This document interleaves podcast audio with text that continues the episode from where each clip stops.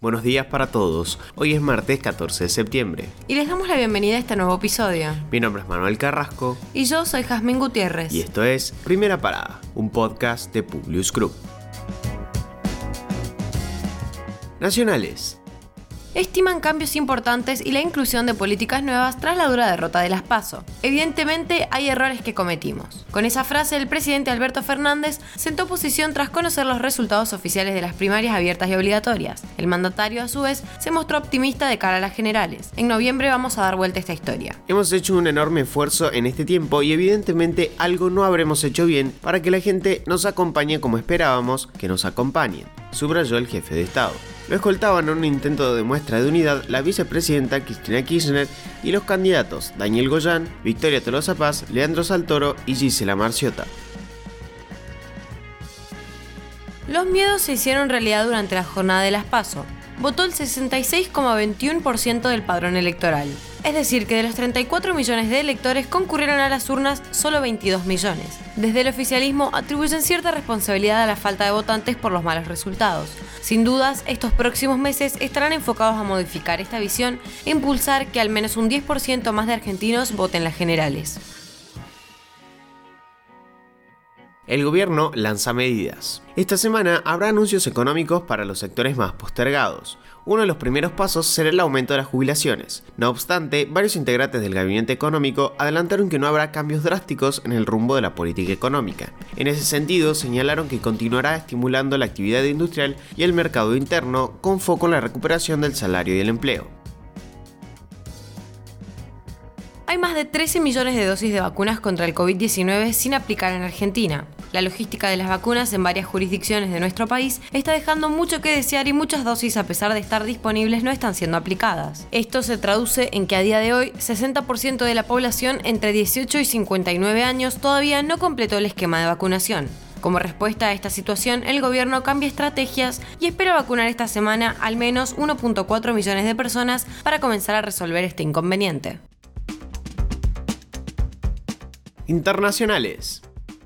El secretario general de las Naciones Unidas, Antonio Gutiérrez, inauguró este lunes la Conferencia Internacional sobre la Situación Humanitaria en Afganistán, advirtiendo que el país afronta sus horas más peligrosas y necesita más ayuda internacional para superarlas. Además, sostuvo que es necesario discutir con las autoridades de facto para facilitar la ayuda humanitaria, en una declaración que levantó polémica entre el público y los analistas. Tras las elecciones, el FMI nombró a un economista duro como el nuevo auditor regional que controlará la Argentina. El organismo se decidió por Ilan Golfan, un economista ortodoxo, como reemplazo para Alejandro Werner y tendrá un rol clave en las negociaciones con la Argentina. Se trata del director del Departamento del Hemisferio Occidental del Fondo. La empresa aeroespacial SpaceX realizará hoy a las 21 horas de Argentina un vuelo al espacio con tripulación civil en una misión de tres días, la primera que orbitará la Tierra con astronautas no profesionales a bordo. La misión denominada Inspiration 4 le permitirá a la compañía ingresar a la carrera del turismo espacial. Vladimir Putin venderá armas a la dictadura de Bielorrusia. Moscú le enviará antes de 2025 una decena de aviones, varias decenas de helicópteros y sistemas antiaéreos para blindar su frontera occidental con Ucrania. El presidente de Bielorrusia, considerado el último dictador de Europa, afirma que la compra será de más de mil millones de dólares, aunque evitó dar una cifra exacta.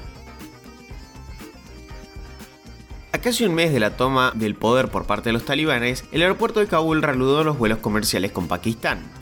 Esto parece ser una primera señal de normalización económica del país y una prueba para los talibanes que han prometido que dejarán salir libremente a los afganos con documentación en regla. El aeropuerto había quedado casi inoperativo desde que las fuerzas estadounidenses terminaron su caótica retirada el 30 de agosto. Los primeros 70 pasajeros que partieron en el primer vuelo eran en su mayoría afganos y familiares de personas de organizaciones internacionales. Jair Bolsonaro admitió que no se vacunó contra el COVID-19 y junto con esta declaración le restó importancia al hecho al especular con la posibilidad de haberse contagiado por segunda vez y no haberlo notado. Mientras tanto, Brasil supera los 21 millones de infectados y el gabinete del gobierno aconseja a la población vacunarse en pos de la economía y la salud. Ahora sí, los despedimos por hoy.